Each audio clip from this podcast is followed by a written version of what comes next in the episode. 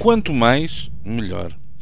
Mas a ideia nem sempre se aplica, como compreenderá quem prestar alguma atenção ao que aí vem.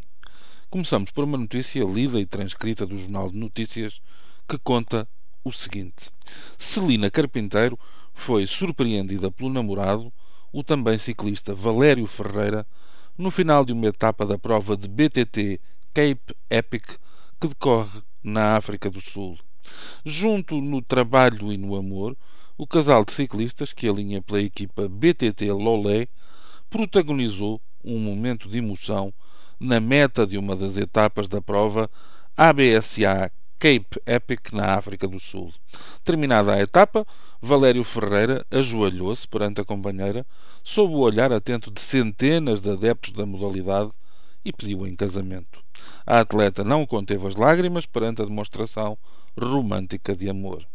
Fora deste contexto de romance, o Jornal de Notícias faz questão de acrescentar que os ciclistas algarvios que se encontram a competir naquela que é considerada a Volta à França de BTT terminaram a etapa em sétimo lugar. Confesso que, diante deste episódio, o coração balança. Por um lado, o amor será sempre um dos mais nobres, preenchidos, motivadores sentimentos a que o homem pode aspirar. Por isso mesmo, não se percebe que haja necessidade de o esconder, de o fazer rodear por muros altos de pudor e muito menos de vergonha. Por outro, confesso que vejo um pedido de casamento como algo íntimo, até pela circunstância de dizer respeito diretamente a duas pessoas e, quanto muito, a mais um círculo familiar e de amizades que não se confunde com estes golpes de mediatização.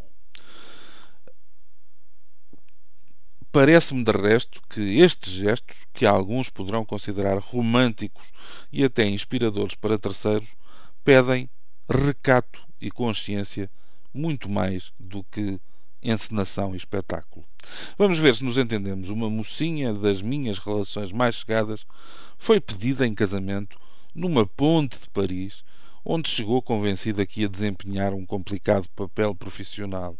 A montagem da cena envolveu o noivo, os chefes e colegas dela, as famílias dos dois.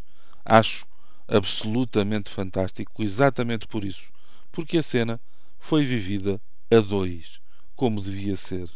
O que me custa são aqueles pedidos de casamento a aproveitar ecrãs gigantes de estádios e salas de espetáculos, ou como parece ser moda agora, a colocar as destinatárias dos pedidos entre a espada e a parede, uma vez que a pergunta é disparada na TV e em direto.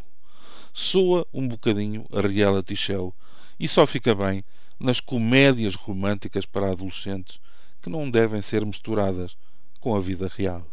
Quem se aproveita do circo mediático para um pedido de casamento pode perfeitamente acabar a negociar outros lotes da vida privada, outros talhões da sua intimidade. Além de que, em bom rigor, acaba por parecer muito mais empenhado e preocupado com o embrulho e com a assistência do que com o recheio e com a essência. Não quero, com esta conclusão, armar-me em normativo e em paladino de qualquer espécie de moral. Mas é precisamente porque acredito no amor e no casamento que teimo em defender que a perfeição chega com dois e que uma multidão pode tornar um pedido pessoal e intransmissível numa espécie de referendo. E aí, meus amigos, estamos conversados. Se há algo que não deve dizer-se da paixão, é que ela é democrática. Outras qualidades terá, mas essa, nem pensar nisso. Bom dia.